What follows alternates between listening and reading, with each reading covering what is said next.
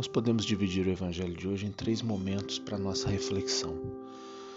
No primeiro momento, quando Jesus fala sobre a lei de Talião, a lei de Talião que era a lei do olho por olho, dente por dente.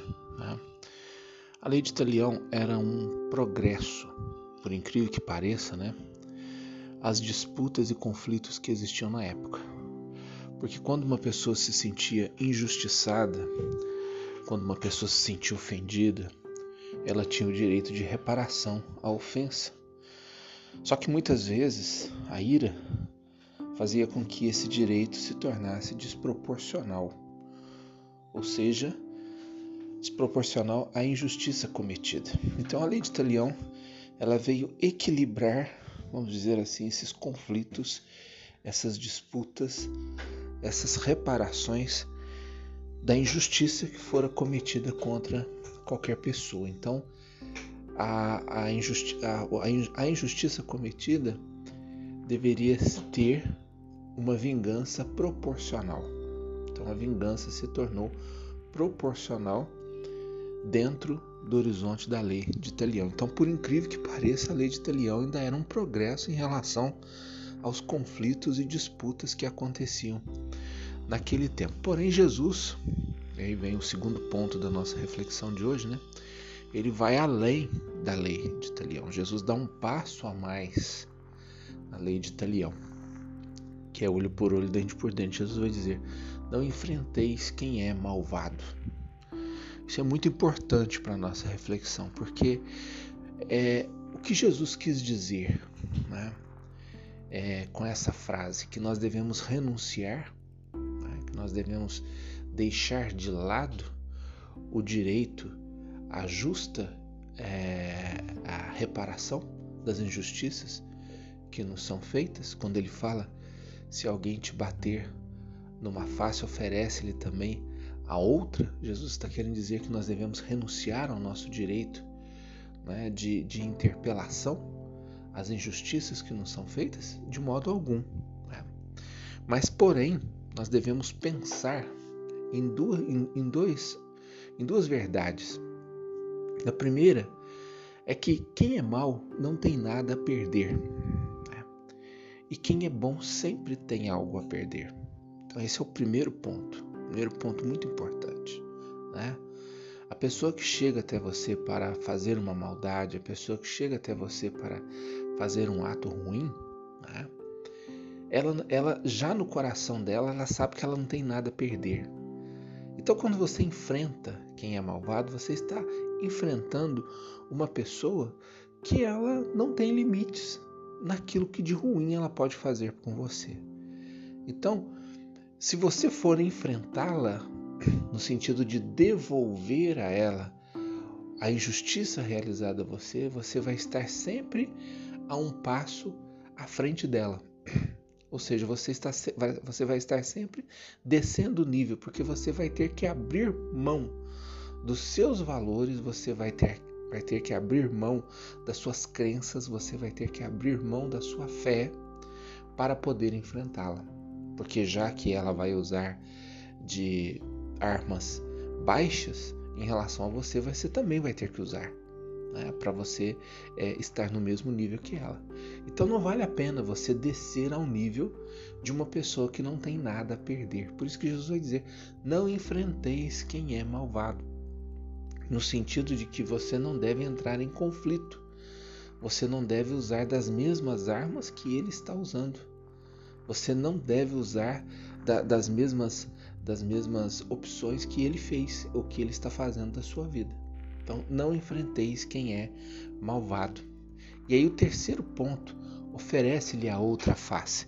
E aí, como eu disse, não é abrir mão da justa interpelação. Né?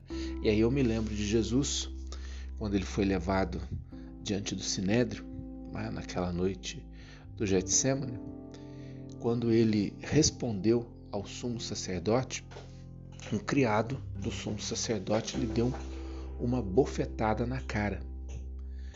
E Jesus, ele virou, se virou né, para esse criado que havia batido nele e, e, e, disse a ele, né, se falei mal, né, você tem o direito de me bater. Agora, se eu falei o certo, se eu falei a verdade, por que me bates?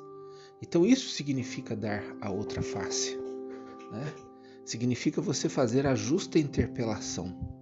Não significa você abrir mão do seu direito de responder à injustiça que está sendo feita a você. Significa você responder com uma interpelação. Né? Jesus respondeu ao criado. Ele poderia ter simplesmente se deixado virar né, pela bofetada que ele havia tomado e abaixar a cabeça, mas Jesus ele se levantou e ele deu a outra face. Ele interpelou o criado e o criado emudeceu. Ele não deu a outra bofetada porque ele sabia que o que ele tinha feito era errado, porque Jesus não havia respondido mal. Pelo contrário, Jesus havia falado a verdade. Então, a pergunta de Jesus para o criado revela essa necessidade que nós temos de interpelar a injustiça que nos é realizada, que nos é feita. Né? Por que me bates? Se falei errado, você está certo, mas se eu falei a verdade, por que me bates? Essa é a interpelação que nós devemos fazer. Então, não é abrir mão do seu direito de responder à injustiça, mas responder à injustiça com a interpelação de quem busca compreender o que o outro está querendo fazer com você e por que, que o outro está agindo daquela forma. Mas não significa você entrar em conflito, no sentido de entrar num embate, numa batalha, na qual você vai ter que abrir mão, como eu disse, de tudo aquilo que você acredita, de toda a sua fé, de toda a sua estrutura moral, para poder usar das mesmas armas que usa o seu agressor. E aí então o horizonte do perdão, que é tão importante e que Jesus vem mostrar para nós. Né? Eu já disse semana passada, né, quando nós falávamos das bem-aventuranças, porque o evangelho de hoje está no contexto das bem-aventuranças, né?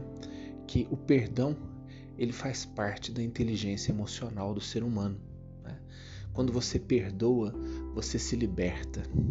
Mas quando você se deixa conduzir pelo sentimento de vingança, pela raiva, pelo ódio, você se torna prisioneiro. E aí a pergunta que eu fazia, eu faço hoje novamente, Jesus faz para mim, para você, para todos nós. Você quer ser um prisioneiro do seu ódio, da sua raiva?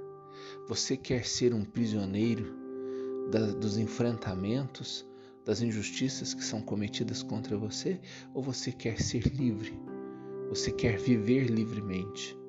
Porque, infelizmente, é, assim como existem muitas pessoas boas nesse mundo, pessoas honestas, pessoas justas, verdadeiras, pessoas compreensivas, pacíficas, existem também aqueles que são maus, e existem pessoas que são conduzidas por Satanás, que são instrumentos de Satanás no mundo que nós vivemos.